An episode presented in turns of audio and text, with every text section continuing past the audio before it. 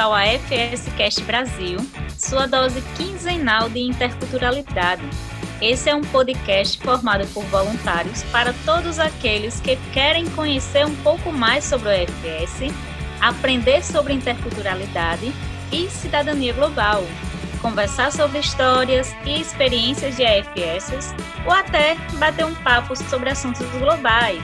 Sejam bem-vindos, eu sou Ana Valéria, sou voluntária do Comitê CAICO, mas hoje estou falando aqui diretamente de Natal, esse é o nosso episódio número 11 e hoje nós vamos falar sobre um assunto que vai ser um pouco complicado, uma retrospectiva na realidade.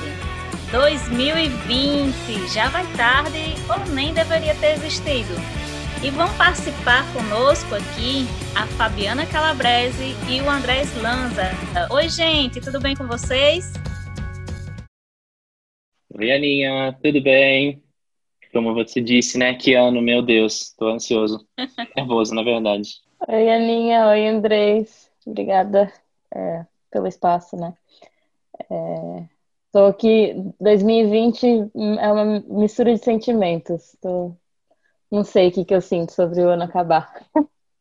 Vamos, vamos detalhar mais sobre isso, Fabi, sobre esses sentimentos. Mas e aí, eu tô sabendo, eu já queria divulgar também que o nosso episódio hoje está internacional, gente. Andrés, você está falando de onde? Eu agora estou em La Paz, é, na Bolívia, que é a minha cidade natal. Eu voltei para casa depois de dois anos e meio. Eu estou aqui na capital mais alta do mundo, é, a 3.600 metros. Eu estou sofrendo com a altitude já, mas enfim, estou aqui feliz. Não é um sintoma do Covid, é a altitude mesmo, não é isso? É, altitude mesmo. Eu já tive Covid, tá? Chega, deu um peso na minha respiração agora, só de ouvir aí esse número aí tão alto. Fabi, você se encontra onde? Eu estou em Dublin, na Irlanda, na Ilha da Esmeralda. É, Ilha da Esmeralda, né? Só pela cor aqui, que tem Não muito, é? muito verde. Hoje, por incrível que pareça, tá, até tem sol. Assim, é, é, chove muito, mas esse ano tem sido bem generoso. Tá solzinho, uma temperatura agradável. Maravilha! Então, eu estou, do, estou aqui no Brasil mesmo, tá? Ainda. então, gente, esse ano 2020 finalmente está acabando. E, nossa, que ano, gente! Nós achamos importante fazer um balanço geral de tudo, o que a gente viveu e o que nós ainda estamos vivendo. E como não lembrar daquele meme icônico, saudade do que a gente ainda não viveu, porque foram muitos planos, foram muitos desejos que a gente tinha se organizado para fazer e acabaram sendo protelados ou deixados para depois. Para todos nós foi muito intenso, muito desafiador, e também ainda tivemos o privilégio né, de nos mantermos sãos, né, sãos nessa situação toda, nessa pandemia. Então, fazer uma reflexão desse ano, tanto para o AFS quanto para a nossa vida pessoal, é muito importante. Por isso que nós estamos aqui hoje. Fabi e Andrés, me diga aí, como é que surgiu a ideia desse nosso episódio? Foi bem engraçado. É, porque a gente estava conversando sobre o episódio, pensando em como que a gente ia abordar esse tema, e aí foram surgindo várias ideias, é, vários pensamentos de, de, vivências pessoais e tal. E de repente, quando a gente foi estruturar o, o episódio, a gente percebeu que a gente fez um debriefing completamente sem querer, que a gente brotou assim do nosso mais genuíno AFS, um debriefing de 2020 eu me senti realmente que nem acho que a gente que tem que, é voluntário né que está acostumado a fazer atividades com estudantes com, com voluntários né que está do lado do organizador né é, sempre está meio que já sabe o que o que vai acontecer o que a gente espera das reflexões. Mas dessa vez me senti do lado contrário. Sabe quando alguém está fazendo um treinamento e você que é o treinado né o participante você não sabe o que, que vai acontecer nessa atividade é, e ficar esperando a reflexão final, né, o debriefing, me senti assim, esse ano e também na conversa com a Fabi ao, ao organizar o roteiro, tipo, meu Deus, o que, que vai surgir na reflexão final, né? O que, que aconteceu esse ano no mundo que eu não entendo. Eu, eu preciso desse momento de reflexão para entender. Acho que todo mundo precisa, né? Aquele, me lembra aquele meme do, da turma da Mônica, que é o, acho que é o pai do Cebolinha e o, e o Cebolinha, o pai do Cebolinha, o Cascão, assim, o que tá acontecendo? O que tá acontecendo? Eu não sei, eu não sei. Exatamente. Tá todo mundo perdido. Realmente é isso, é uma confusão, né, gente? Esse ano, em meio a todo esse isolamento, acredito que nós nos, nos afastamos cada vez mais das pessoas. Acredito que seja o principal desafio, né? Se afastar fisicamente dos nossos entes queridos, das pessoas, dos amigos. E aí eu queria saber para vocês como como vocês se fizeram presente na vida das pessoas, na vida de quem vocês mantinham uma rotina? Ou vocês aproveitaram esse, esse momento e ficaram quietinhos, se isolaram mais? Como é que foi isso para vocês? É, para mim, 2020 foi um ano muito engraçado, porque eu, embora já tivesse assim é, a, a, questão de, da, do vírus, né, do novo vírus aparecendo, é, várias preocupações com relação à viagem, eu recebi a proposta de vir trabalhar aqui em Dublin no final do ano passado. Então eu já sabia que esse ano eu ia estar longe da minha família e era para mim naquele momento era uma oportunidade de, de expansão, assim, de conhecer coisas novas, de conhecer um país novo. Eu nunca tinha vindo para a Irlanda, é, de conhecer gente nova, etc. E aí quando eu cheguei aqui é, em fevereiro desse ano, eu vivi três semanas e no, no final da terceira semana foi decretado é, o lockdown completo. Então a gente saiu dos escritórios, passou a morar, em, é, trabalhar de casa e foi uma foi uma quebra de expectativa total, porque para mim era um momento de super conhecer e estar em contato com várias pessoas. Eu estava trabalhando numa multinacional, então gente do mundo inteiro. É, eu andava pelo, pelo escritório, assim, nos corredores, e era gente falando é, em árabe, em italiano, em, em romano, é, enfim. É, e era uma loucura, e de repente isso foi tirado. Então, para mim, foi muito desafiador, é, não só pela distância física é, da minha família, que isso já era uma coisa que eu já tinha vivido, né? Já, era, já tinha saído da casa dos meus pais há bastante tempo mas essa distância emocional, assim, de não ser capaz ou de, de ter dificuldade de me conectar com as pessoas pelo, pelo isolamento ou por, por ser nova na cidade, foi, foi, bem, foi bem esquisito. Sim, eu, eu não vivi uma coisa tão parecida, não foi logo no começo, né, que a Fabi se mudou para a Irlanda e logo depois já teve que passar por esse para esse isolamento, essa situação tão tão estranha que é num momento tão importante que quando a gente está começando a conhecer uma nova cultura, tem que se habituar a um, a um novo é, ambiente, pessoas, né, e tal. Aconteceu no meio da minha experiência, porque eu também estava morando fora, eu estava nos Estados Unidos, né, é, é, que eu tinha que passar um ano e meio. Então a metade foi normal e a segunda metade é, foi estranha, que começou o isolamento e eu morava em Nova York, que foi uma cidade onde a pandemia pegou muito forte, né? É, pelo menos naquela naquela primeira onda. É, e foi um pouco difícil porque um, eu acho que que nem intercambista, né? Quando a gente já começa a se adaptar, quando a gente já está entendendo como funcionam as coisas, já tem os próprios amigos, a própria rotina, pam, pegou, né? E eu pronto, assim, meu, meu processo de adaptação à nova cultura foi é, truncado, né? E, é, assim, eu acho que uma das nossas capacidades como voluntários da FS é a capacidade de manter as amizades globais, né? As, as amizades do mundo inteiro, em vários idiomas, em vários lugares do mundo, é, ou várias regiões, é, várias regiões de, do, do Brasil, por exemplo. Né? Então, quando começou isso, eu pensei, cara, com quem eu posso conversar, de quem eu preciso, ou quem precisa de mim, né? Não só amigos, mas também família. Eu tinha acabado de fazer mestrado na Suécia, eu estava morando antes lá, né? Então, é, era uma coisa recente, então eu fui é, logo no começo falar com os meus amigos da Suécia. É, me aproximei mais da minha família de membros da minha família que eu não tinha visto faz tempo com quem não conversava. É estranho pensar que a gente precisou de uma pandemia para se aproximar de gente que a gente não via há, há tempo, né? É, reuniões familiares, aniversários.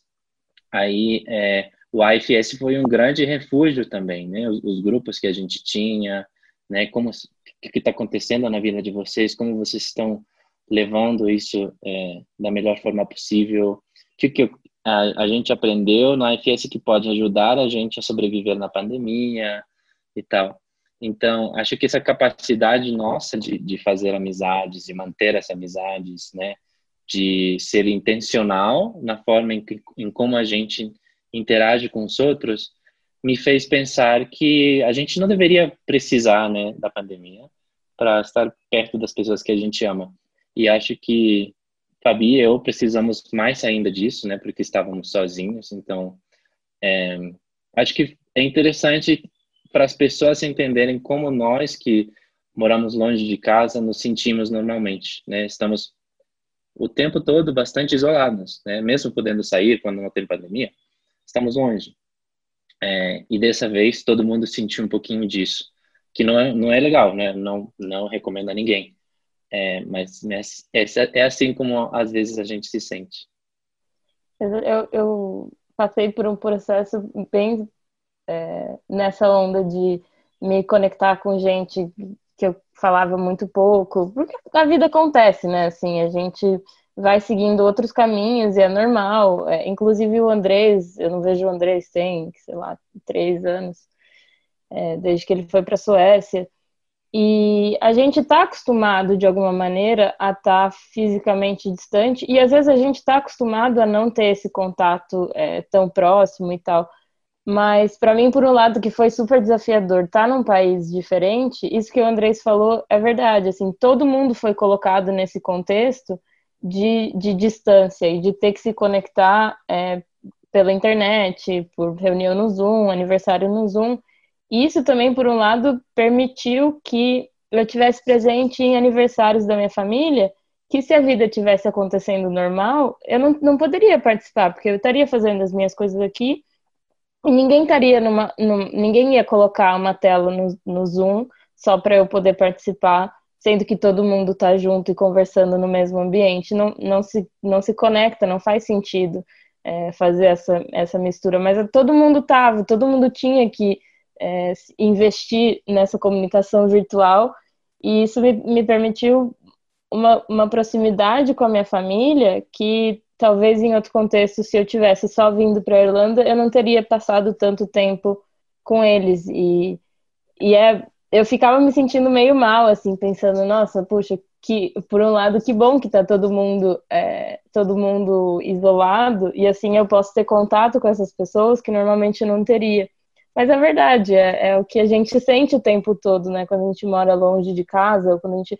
Nem, nem só longe de casa, fora do, do país onde nossos, nossa família está. Às vezes fora da cidade onde a gente cresceu, onde os nossos pais estão, onde os, os nossos amigos de infância estão. A gente vai para outra cidade dentro do mesmo país e sente também esse distanciamento, né?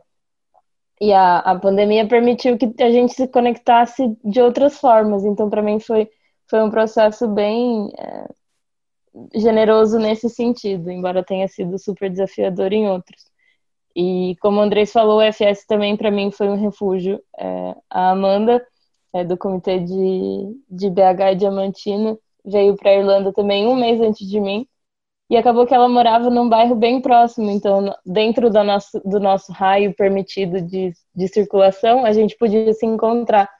Então, a gente que não era tão próximas, é, a gente tinha contato pelo FS, mas a gente não era tão próximas, acabou que a gente virou nosso, nosso próprio vínculo dentro desse contexto muito louco de, estar as duas morando fora, num país onde elas também, nenhuma das duas tinha vindo antes, e a gente ficou assim, tipo, era a, a minha pessoa de conforto, assim, que era a pessoa que vinha de um contexto parecido com o meu, é uma pessoa que eu já conhecia de antes, dentro desse universo inteiro de é, Irlanda e Dublin, que eu não tinha a menor ideia. Então a Amanda era meu, minha zona de conforto dentro, fora da zona de conforto. O engraçado é que voluntário, assim, o AFS em si acaba sendo um cartão de visita. Oi, eu sou voluntário AFS. Ah, eu também. Pronto, já são amigos a vida toda. já forma esse vínculo, já tem essa proximidade. E assim, realmente eu, mesmo que vocês estavam distantes, eu acho que eu vivi uma situação, eu estava, assim, moro distante dos meus pais, mas por essa possibilidade de fazer teletrabalho e tal, eu acabei estando mais com eles. Eu fui para o interior, eu fui visitá-los, eu passei tipo 15 dias, um mês com eles, trabalhando em casa, mas estava perto deles, então de certa forma, aquilo foi o que foi o único momento dessa pandemia que me deu uma acalmada, porque os demais momentos estar mais distante ainda foi muito complicado, e principalmente dos amigos. Mas como vocês falaram, foi um isolamento, mas ao mesmo tempo a gente teve muita conexão. E quando eu falo conexão, não falo apenas das reuniões online, da internet e tal, mas sim dessa desse poder saber que a gente tem pessoas ali na, no nosso vínculo, seja de trabalho, seja do FS, seja vínculos pessoais que a gente pode contar para poder ter um assunto em comum, não é isso? Falar do nosso cotidiano. E aí eu queria saber para vocês, assim, é, que aprendizados ou descobertas vocês encontraram ou descobriram sobre vocês mesmos? Teve alguma coisa que vocês começaram a fazer nesse ano que não faziam antes? Sim, muitas coisas, muitas coisas. Fico até surpreso quando a gente estava pensando em, em, no que falar desse episódio com a Fabi. A gente pensou em começar falando sobre como foram as nossas relações com os outros, primeiro, né?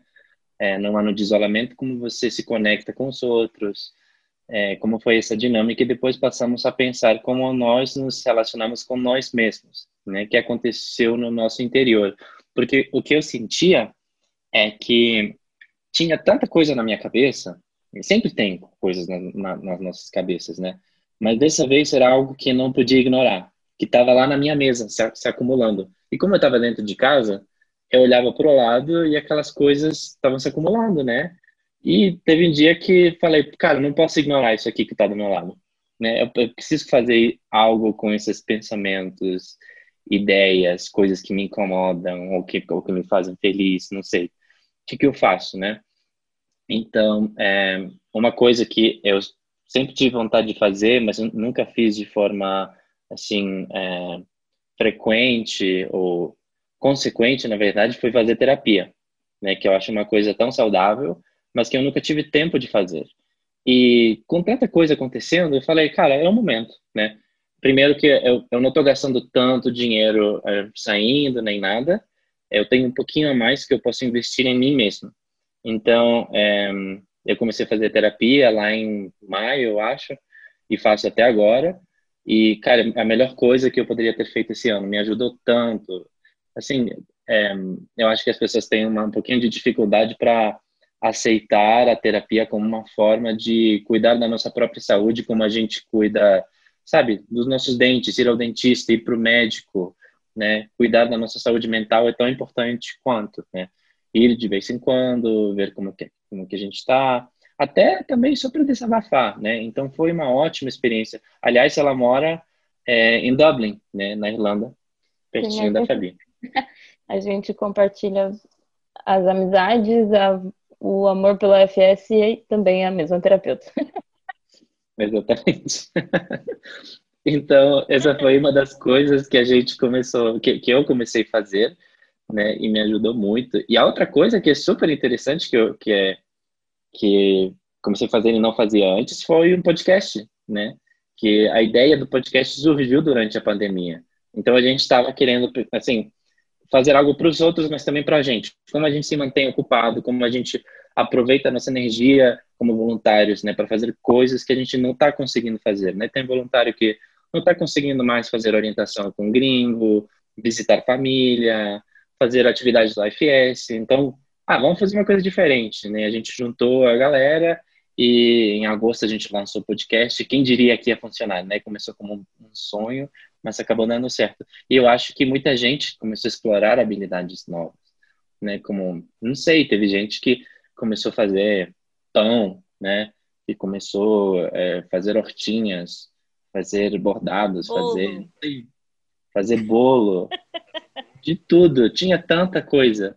E mas uma coisa que é importante mencionar é que a gente está falando de de uma perspectiva de muito privilégio, né? Porque pô, a gente estava isolado, passando por dificuldades, mas também não são as dificuldades que muitas outras pessoas passaram. Então, eu tive o privilégio de investir o meu tempo em cuidar de mim mesmo, fazer terapia, fazer um podcast de graça, né, de forma voluntária.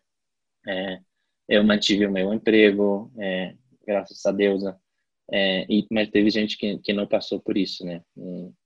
Passou por mais dificuldade. Então, a gente tem que estar bem ciente também de de quão privilegiados somos de primeiro estarmos vivos, né, termos chegado até aqui, parabéns para a gente, sobrevivemos. É, e uma pequena coisa que eu é, percebi outro dia, nos Estados Unidos tem um dia de ação de graça, como que fala em português, né, Thanksgiving? Eu acho que é dia de ação de graças. Dia de ação de graças, né, que, que a, a tradição é que depois do, do jantar ou do almoço, você fala algo pelo qual você é, sinta gratidão, né? Então, você fala, eu sou grato por... E muita gente mencionou, eu sou grato pela minha família ter saúde, né? Por, por estarmos bem, por é, termos sobrevivido ao, ao, ao, vírus também. E muita gente mencionou, cara, um ano atrás, ou vários anos atrás, a gente nunca teria pensado em, em desejar saúde é, de forma autêntica para as pessoas. Né? Você sempre deseja no aniversário de alguém, ah, muita saúde para você, feliz ano novo, muita saúde, né? Mas é uma coisa que a gente não, não pensa quão importante é. E esse ano a gente aprendeu como importante, né? Como é, é tão. Cara, é, é muita gratidão por estarmos bem até agora, vivos. É, muita tristeza também pelas pessoas que perderam muitos seres queridos e tal. É, então, só queria fazer essa pequena observação. Também não quero é, diminuir ou, ou, sei lá, né? Diminuir a energia, né? Então vamos continuar com, com a conversa. Fabi, o que você tem a dizer sobre isso? É, eu acho que nesse sentido 2020 é de fato bem, bem paradoxal, assim, né? Porque ao mesmo tempo que foi um ano de bastante perda e de bastante distanciamento de bastante é, dificuldade, enfim, desafios, é, foi um momento também é, de pausa para todo mundo, né? Então, é, de, de, pausar e olhar para dentro e se perceber e é, perceber o que, o que já tem e que, que tem potencial para crescer e que já tem, tem potencial para ser outra coisa e se transformar. É, eu, para mim, também falo de uma posição de extremo privilégio em, que eu me mudei para um país novo e mantive meu emprego e agora estou em outro emprego. Então, é, 2020 foi foi essas duas coisas sempre caminhando juntas, né? Muito pesar e ao mesmo tempo muitas novas oportunidades. Então, a, a, a minha relação com 2020 e comigo mesma é uma relação de muita de constante transformação, assim. É, eu falo que que eu não acredito, tipo, eu fico brincando que eu não acredito em astrologia, que não sei o quê, mas no final das contas eu me identifico muito com, é, com a figura do escorpião, né, que é uma figura de renascimento. Eu acho que 2020 foi é, o ano inteiro assim, né, morte, renascimento, morte, renascimento, uma, uma ciclicidade de coisas boas e ruins acontecendo, às vezes simultaneamente, às vezes uma depois da outra. É, então, para mim foi, foi isso, assim, quase que uma montanha russa cíclica de dar várias voltas, mas, mas acho que no final das contas, em 2020, cheguei nesse ponto de estar de tá em, em paz e estar tá tranquila. E para mim esse foi o maior, é, a maior mudança com relação a mim mesma é, nos últimos, nos últimos anos, né? Também acho que a terapia tem tem um papel muito grande nisso. Eu já fazia terapia antes, mas definitivamente foi uma coisa que, que me ajudou a, a chegar em, na, no final de 2020 é, nessa, com essa atitude otimista de pensar que o ano também não foi só é, coisa ruim e conseguir enxergar isso, porque conseguir enxergar é, coisas boas é, dentro desse, desse ano que foi completamente turbulento para todo mundo, eu acho que requer muito um olhar muito generoso é, pra, não só para o mundo, mas para si mesmo também. Com certeza, gente. Eu acho que foram muitas incertezas, muitas dificuldades enfrentadas e que, que vocês conseguem enxergar além, que eu acho que isso é o mais importante. A gente vê o que a gente pode tirar de bom de tantas situações ruins e não fechar os olhos para isso, porque tem muitas pessoas também que se fecham. Ah, é só uma onda, só duas ondas. Na realidade, falando sobre ondas, eu não estava nem me sentindo surfando nesse ano, estava me sentindo uma avalanche total, porque foram muitos problemas, muitas dificuldades. E realmente eu fiquei aqui reflexiva sobre muitas situações que eu vivi esse ano de adaptação eu acho que a principal foi o podcast, viu, Andrei? Eu nunca me imaginei num podcast. Gente do céu. Ainda Como é que eu vou explicar host, né? amanhã? Né? Como é que eu vou explicar amanhã, Andrei, que eu faço isso? Ela, ela ainda não entende o AFS, avalie fazer um podcast. Ela vai dizer, pode o quê, minha filha? Certeza. Estou reflexiva agora. E, e teve alguma Ai. coisa que você aprendeu ou descobriu sobre você mesma, Aninha? Nossa, muitas. Primeiro, é, a questão de motivação. Então, eu estou à frente de uma equipe de trabalho e meu, meu maior obstáculo foi manter as pessoas motivadas se eu mesma não estava me sentindo assim. Então, eu acho que isso cansa muito a gente, mais do que se a gente estivesse correndo uma maratona. e achei muito legal de vocês terem começado a fazer terapia, porque não é só nosso corpo que pede, né, esse, os cuidados, a manutenção necessária, mas nossa mente principalmente. Então, tudo que mexe com o nosso emocional, que esse ano realmente veio para isso, é, isso afeta também nosso corpo. Então, sempre bom a gente ter em mente que a gente precisa se cuidar mais na, na parte emocional, na parte mental. Então, assim, bem reflexivo, mas tenho certeza que foram muitas situações, né? Eu comecei meu curso de inglês, que eu tinha vinha adiando durante muito tempo. Curso de direção também. Ah, foram, foram muitas coisas, gente. mas essa parte da motivação e de me sentir bem, né, e estar bem e poder compartilhar conhecimento e ao mesmo tempo aprender durante essa pandemia foi o que mais assim eu tirei de aprendizado, particularmente. Bem, gente, então percebi que cada um de nós aprendeu algo de si, algo de como se relacionar, e eu gostaria de saber de vocês que tipo de atitudes é, percebemos no mundo, né, em nossa volta, que nós podemos adotar na nossa rotina no AFS? Hum, é um grande tópico, porque tem tanta coisa a ser aprendida, aplicada, porque acho que muita gente vai pensar depois do que aconteceu, um, porque ainda não terminou, né? Foi uma das coisas importantes, que isso ainda não acaba. É, que tomara que da próxima vez a gente faça as coisas de forma diferente. Então, teve muitos aprendizados, como a gente falou, sobre nós mesmos, sobre como se relacionar com os outros. E um, eu acho que eu tive que colocar em prática um, coisas que eu achei que eu já tinha, né? Que eu já era bom fazendo. Por exemplo, eu, eu me considero uma pessoa muito flexível.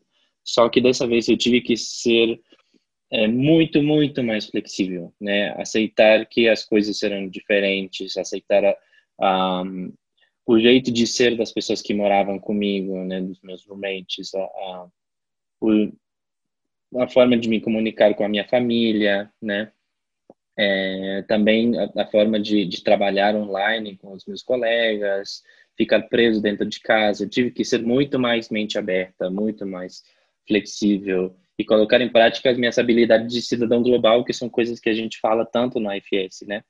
Então, assim, trazendo um pouquinho de perspectiva para as pessoas entenderem o que aconteceu no AFS a nível global, né? Porque na, na, no meu ano e meio morando nos Estados Unidos, eu trabalhei no AFS internacional. E eu não trabalhava diretamente com intercâmbio, é, mas eu vi o que acontecia lá.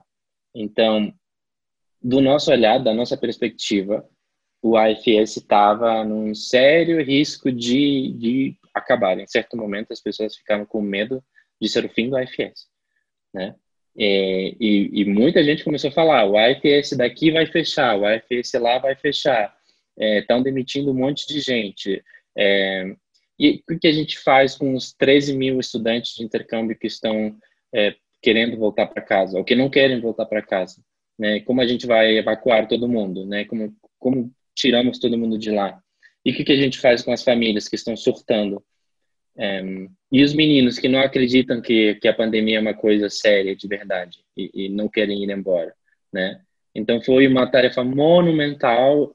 Mandar, mandar de volta para casa 13 mil estudantes, garantir que os programas continuem existindo, manter os, os voluntários motivados, que é o que você falou, Aninha, né? Como a gente motiva os voluntários quando não tem coisas para fazer.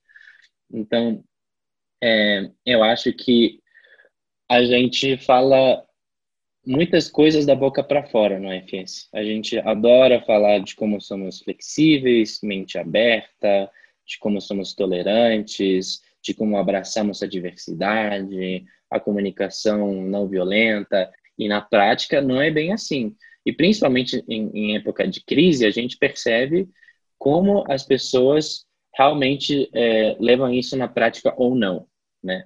Então eu percebi e fui é, crítico comigo mesmo, que foi uma das coisas que também descobri, foi um aprendizado, que às vezes o que eu acho que eu estou fazendo bem não é suficiente, que eu posso fazer mais.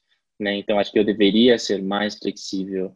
Né? E dentro do IFS, a gente tem que colocar em prática essas habilidades de comunicação não violenta, de ser mais tolerante, é, entender que está todo mundo passando por uma dificuldade muito séria, e como a gente coloca em prática isso nas nossas tarefas do dia a dia né? Como a gente é, gerencia um comitê, os voluntários, como a gente lida de forma é, amorosa, gentil com os nossos voluntários, com as nossas famílias hospedeiras, os meninos que vão viajar, os gringos, né?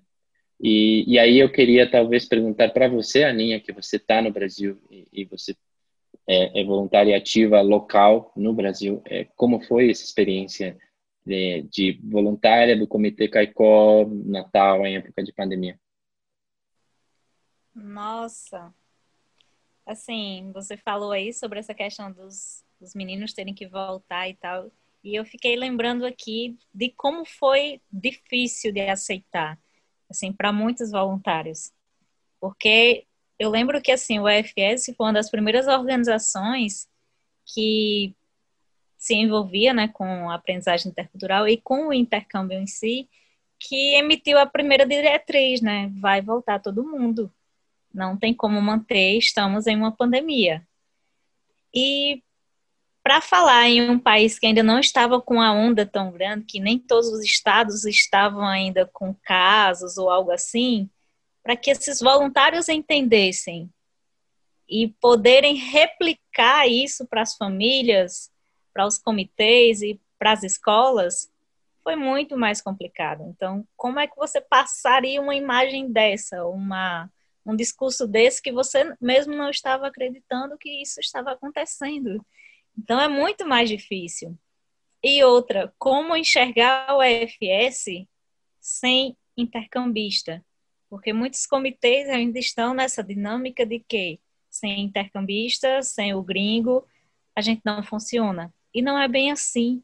Então a gente precisa sair um pouquinho desse desse mundinho fechado e entender que existem outras ações que a gente pode estar fazendo e se adaptando. Acho que a adaptação é a palavra principal para os nossos comitês, para as nossas regiões. E assim, foi muito difícil. E ainda está sendo. Eu lembro até que um dos últimos episódios nossos que agora saiu ao ar, ativismo nos comitês, foi falado muito sobre essa questão. Se você não ouviu ainda, vai lá, escuta esse, esse episódio que foi muito massa, ouvir de voluntários que fizeram e fazem trabalhos de impacto social e refletirem sobre essas questões de que durante a pandemia ficou muito difícil, mas ainda há o que fazer no FS. Então, a nossa organização, ela é pautada no voluntário. E se o voluntário não acredita no futuro da organização, fica muito difícil de da gente caminhar. Então, eu acho que é importante a gente conversar sobre isso e mostrar que realmente a organização ainda está viva. É claro que temos né, as situações financeiras, porque o impacto que foi causado por essa pandemia foi muito grande, mas é aquela palavra-chave, paciência e organização que a gente vai conseguir sair dessa. Esperança, né, gente? Mas não sei, André, se responder tudo, eu acho que eu fiz mais uma ah, algo que passou na mente aqui durante o seu, o seu discurso, o seu comentário. Respondi bem ou ainda tem, tem dúvidas? Quer saber mais algum detalhe de como foi aqui? Eu acho que é tema para um episódio inteiro de como a gente lidou com, com a pandemia dentro dos comitês, né? Eu tinha só curiosidade porque eu gostaria de ter ajudado mais, mas estando longe eu, eu não consegui, né? E a Fabi que estava que tá numa situação parecida. É, para mim, uh, eu tenho bem, bem pouca, bem pouco, tive pouco contato assim com, com a estrutura da organização nesse, nos últimos anos.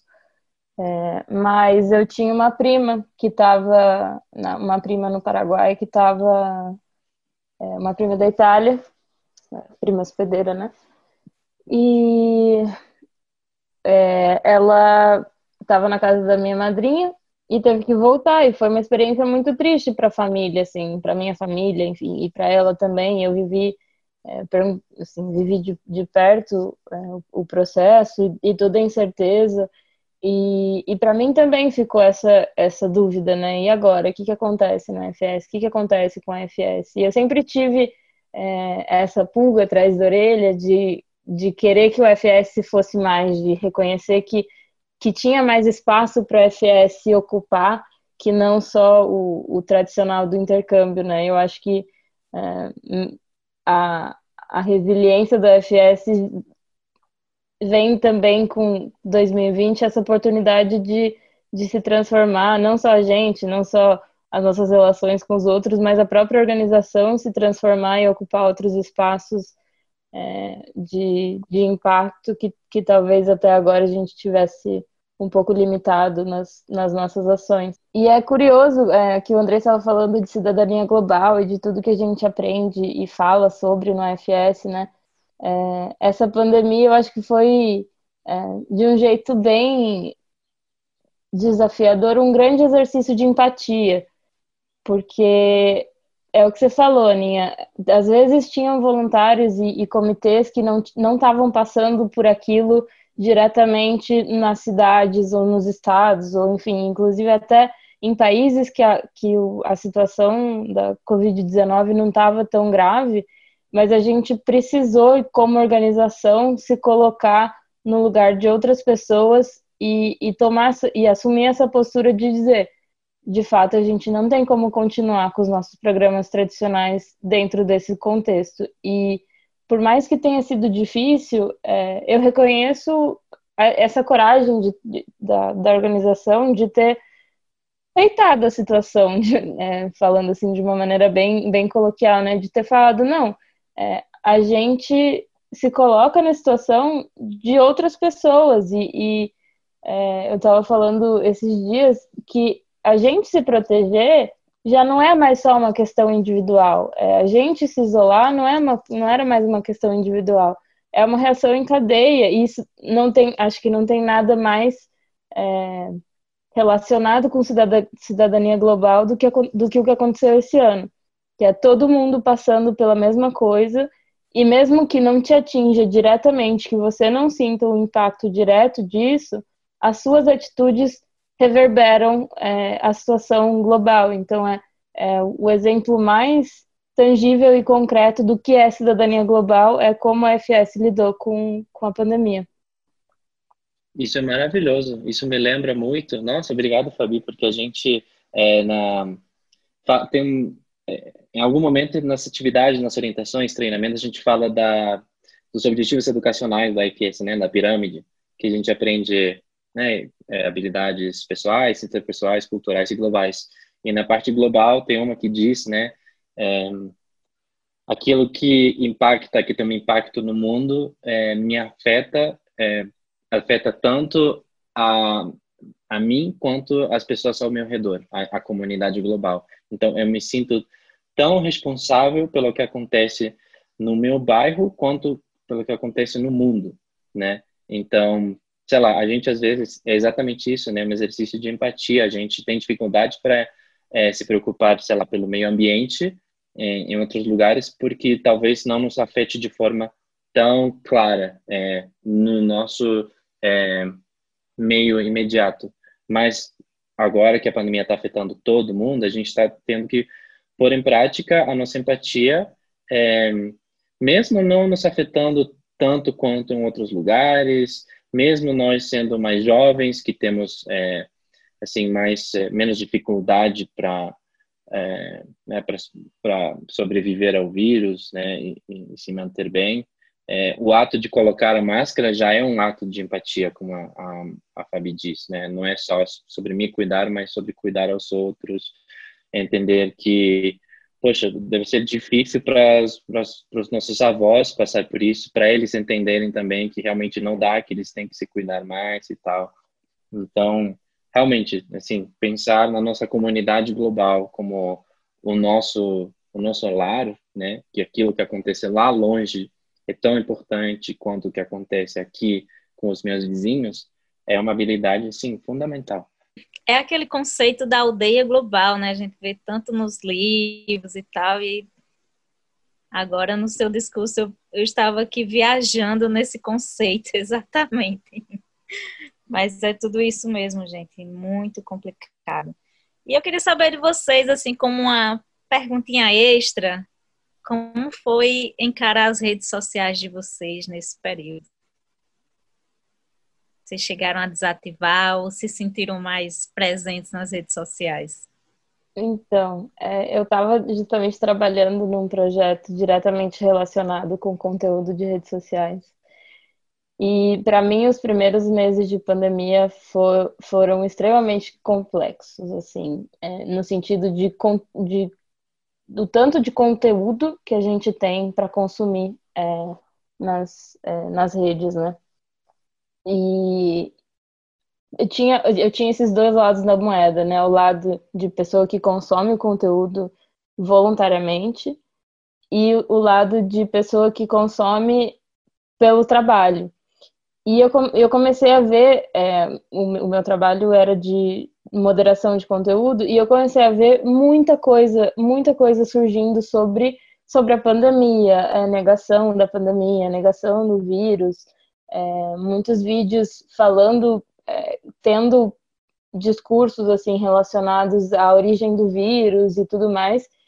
E para mim, é, essa, esse ponto do trabalho, de trabalhar com isso, de, gerir esse tipo de conteúdo, fez com que o meu consumo de de redes sociais se diminuísse muito, porque eu estava saturada, eu estava absolutamente saturada de conteúdo das redes sociais, eu não aguentava mais ver é, nada que não fosse que não fosse real, assim, tipo tangível.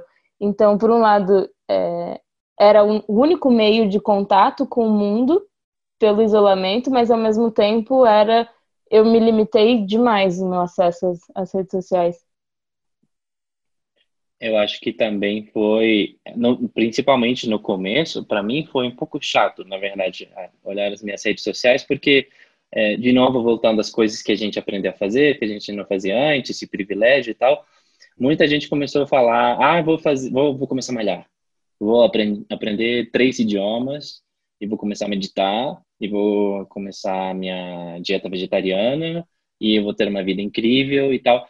E por um lado, é tipo, cara, muito legal, que bom que você tem tempo para isso, mas por outro lado, que chato. Meu Deus, a única coisa que eu quero é me jogar na minha cama e assistir seriado, sabe? E nem por isso eu tô sendo uma pessoa ruim. E não, não precisaria me sentir mal por não estar malhando, sendo super produtivo, fazendo curso online. Muito legal. Mas isso nas redes sociais me incomodou e não acho que seja, é, que seja errado, Mas a gente tem que pensar também que tem gente que não tem a, o, a saúde mental, né, um, para cuidar é, dessas coisas, né? Para algumas pessoas assim, é um pouco mais difícil.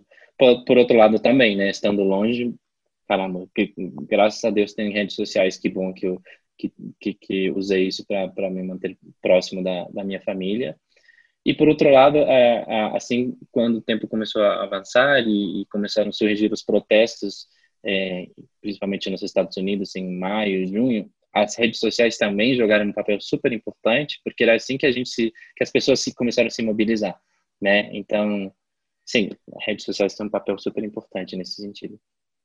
E eu acho que dentro dessa dessa questão, né, tipo, a gente estava isolado fisicamente, a gente só tinha as redes sociais para é, para se comunicar e para socializar, é, acho que é um movimento muito orgânico de, de você usar as redes sociais para se para se mobilizar também por causas sociais, né? Então, é, se não tem se, se não tem a pandemia para se tem a pandemia para evitar que a gente faça é, mobilizações físicas ou para limitar o, o, peso visual, né, de um monte de gente reunida, é, as redes sociais entram como um, um fator chave nessa nessa dinâmica de a gente precisa é, dar voz a causas é, e essa voz tem que ser ouvida de alguma forma, se não pode ser é, nas ruas ou se é dificultado de, de, que seja nas ruas, que seja então nas redes sociais.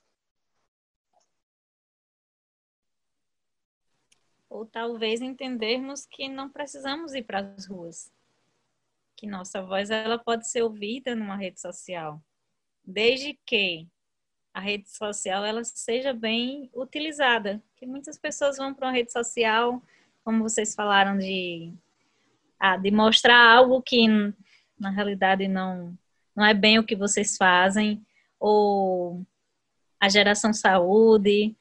Então muitas pessoas utilizando a rede social para um momento de exibição e e que isso está muito vinculado também com o consumismo.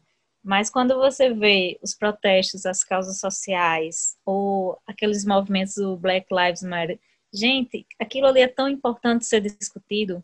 E por que não usar nossos espaços e por que não tirar um tempinho do nosso dia para é, não militar, mas fazer valer a nossa voz, sabe? Eu acho muito importante. Vocês se envolveram nos protestos ou estiveram presentes em algum de forma online? É muito válido aquilo que você falou sobre é, que às, às vezes a gente não precisa sair para a rua, as redes sociais podem ser uma ferramenta, né?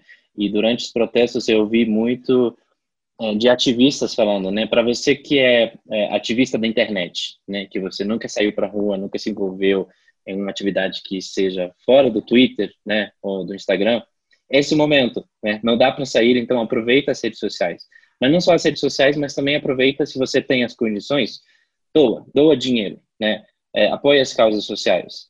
É, então, sim, a, a, o, o, movimento da, é, do Black Lives Matter, né? Vidas pretas se importam, é, foi muito forte nos Estados Unidos e algo que me impressionou e, e acho que foi uh, o momento mais lindo que eu vivi no, no, no meu ano e meio no, em Nova York foi é, maio e junho de 2020, durante o isolamento, num ano tão ruim, os protestos, né? Lindo no sentido de ver a resiliência das pessoas, né? A raiva das pessoas é, que não aceitavam a injustiça. É, não lindo porque foi na verdade uma coisa muito triste o que aconteceu, é, mas foi incrível ver as pessoas na rua.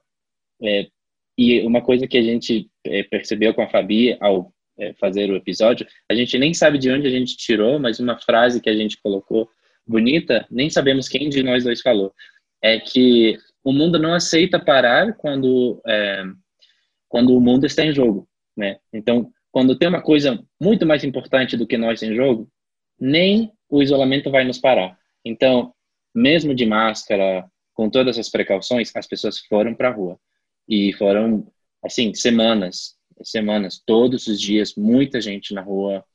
É, botaram, colocaram um toque de recolher às oito da noite, que as pessoas não respeitaram, e eu apoio muito isso.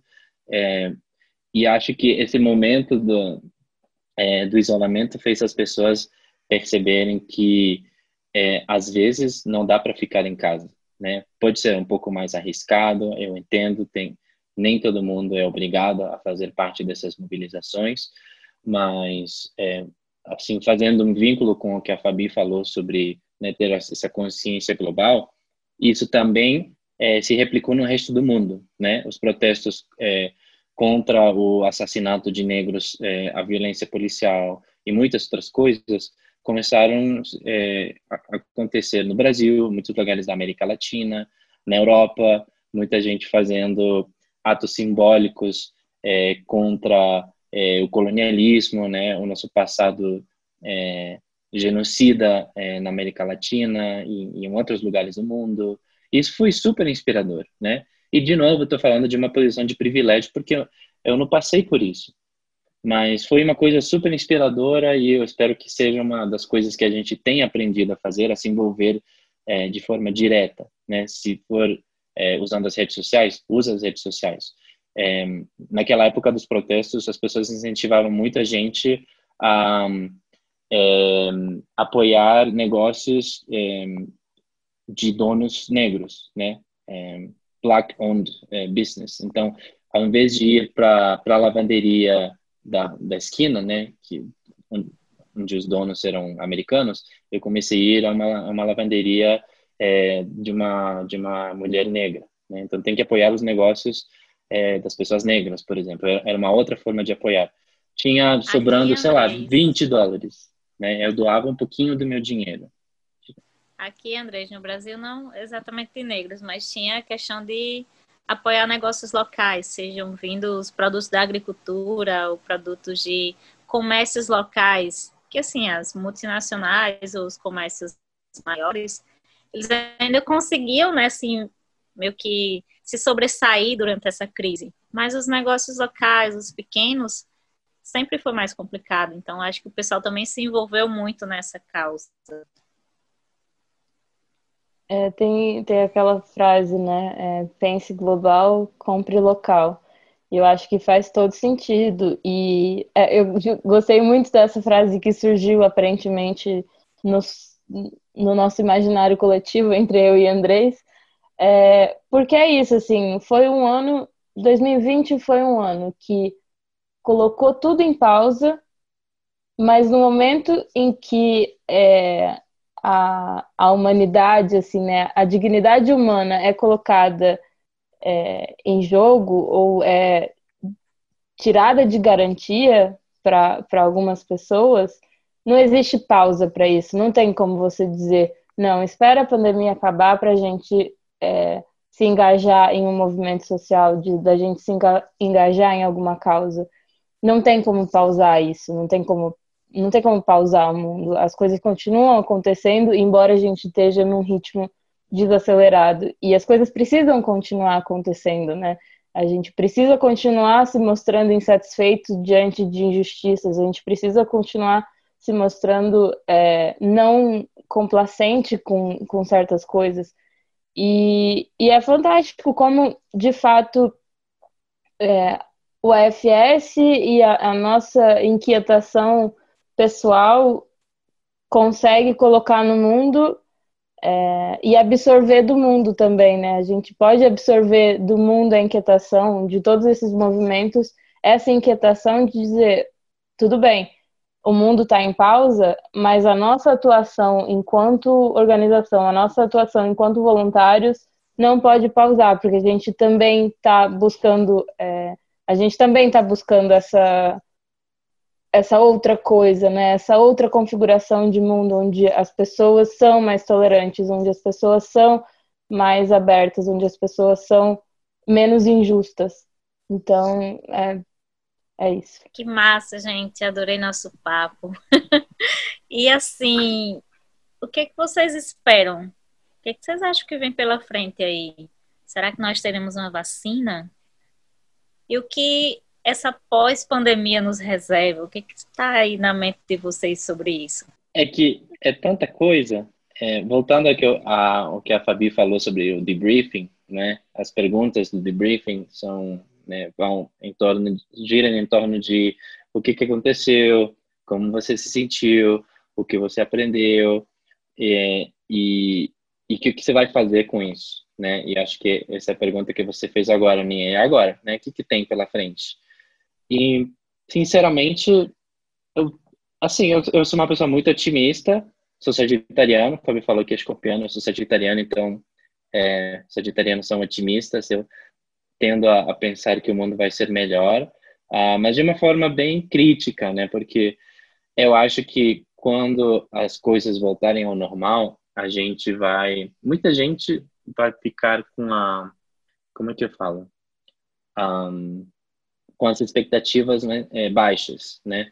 Quando a gente passa por uma dificuldade dessas, é, por um lado a gente vai valorizar e apreciar mais as coisas que a gente tem, mas por outro lado tenho medo de que as pessoas achem que qualquer coisinha boa que acontecer já é suficiente, né?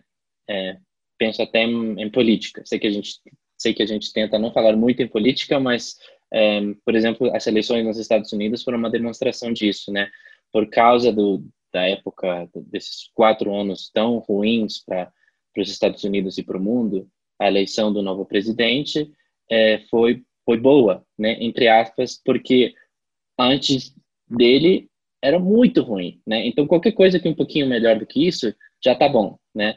Mas na verdade a gente deveria fazer mais do que isso, né? Tem muita coisa que tem que ser feita. Então a gente tem que ser vigilante. Então ano que vem o que eu espero das pessoas é serem vigilantes, estarem atentas ao que está acontecendo e exigir mais dos outros, né?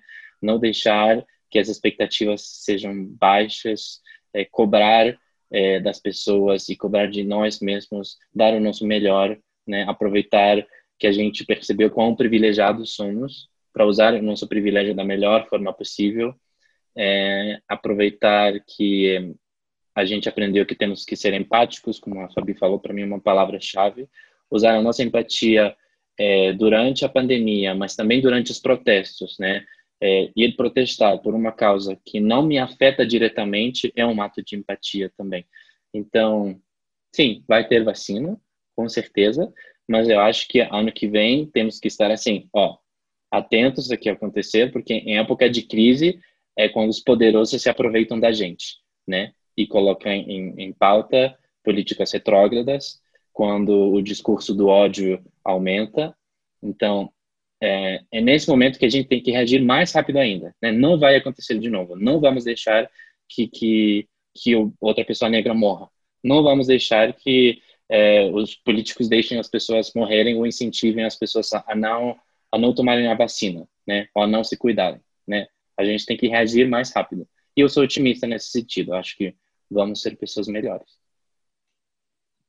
Acho que puxando o gancho do Andrés falando que ele é sagitariano otimista, é, eu sou escorpiana de renascer das cinzas, então acho que se 2020 foi um ano de, de fogo no parquinho, de, de queimar tudo, e agora a gente está chegando no final do ano só as cinzas, é, 2021 tem para ser esse renascimento da Fênix, né? De um ano de, de reação, de de fato não é, de não se aquietar, que o, né, de uma outra perspectiva, a mesma coisa que o Andrés falou, né, de, de de fato reagir e de não de não se apequenar para situações, porque a gente tem a gente tem muita capacidade de, de mudar as coisas, a gente tem muita capacidade de é, fazer as coisas diferente e a gente tem uma, uma das principais das principais coisas que eu acho é, geniais do ser humano é que a gente consegue se adaptar.